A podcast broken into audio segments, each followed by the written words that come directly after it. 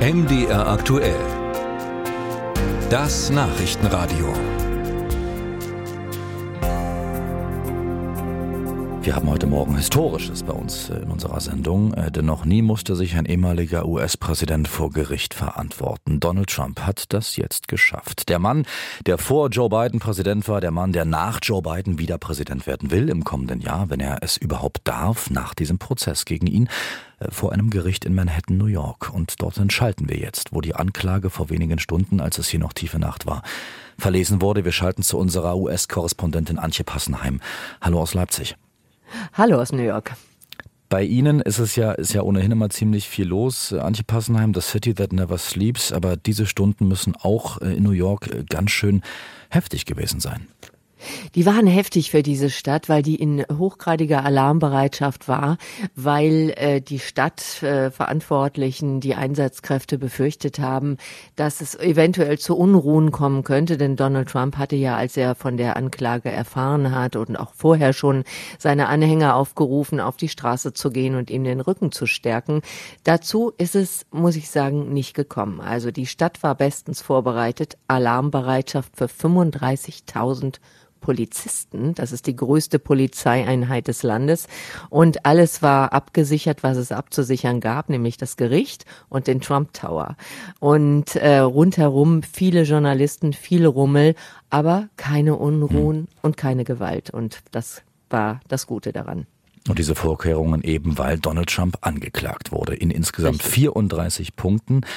Was hat er zu den Vorwürfen gesagt? Wie hat er auf sie gewirkt? Er hat äh, natürlich erwartungsgemäß auf nicht schuldig plädiert.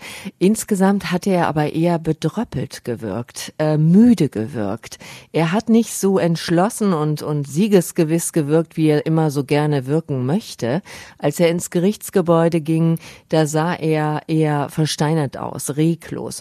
Es gab nicht viele Bilder aus dem Gericht, weil der Richter, der Zuständige, keine Kameras im Gerichtsgebäude zugelassen hatte und lediglich fünf Fotografen zugelassen hatte, die anfangs äh, Fotos machen konnten. Aber Donald Trump wirkte da so, als sei das Ganze nicht spurlos an, nicht so spurlos an ihm vorbeigegangen, äh, wie er immer tut. Ihm wird unter anderem vorgeworfen, Schweigegeld gezahlt zu haben an eine Pornodarstellerin. Wie geht's denn in diesem Prozess jetzt für Donald Trump weiter? Äh, was sind die nächsten Schritte? Also ihm geht es vor allen Dingen, in der Anklage geht es vor allen Dingen darum, dass er dieses Schweigegeld, das legal ist in den USA, solche Zahlungen, aber dass er dieses Schweigegeld nicht deklariert hat als solches, sondern verschleiert hat. Und dass die äh, das Gericht sagt, da könnte er illegale Wahlkampfspenden an sich selbst quasi gezahlt haben, um die Präsidentschaftswahl 2016 zu gewinnen. Und wenn all diese Anklagepunkte, diese 34 Anklagepunkte, wo es immer um Fälschungen in den Bilanzen gibt, hm. geht, wenn die, wenn die durchkommen, dann könnten ihm vier Jahre Gefängnis theoretisch drohen. Die wenigsten gehen aber davon aus, dass das so passiert, äh, weil dieses Verfahren sich noch lange hinziehen wird, weil Donald Trump bereits 76 Jahre alt ist und noch keine Vorstrafen hat. Also die wenigsten denken, dass er tatsächlich ins Gefängnis dafür kommt.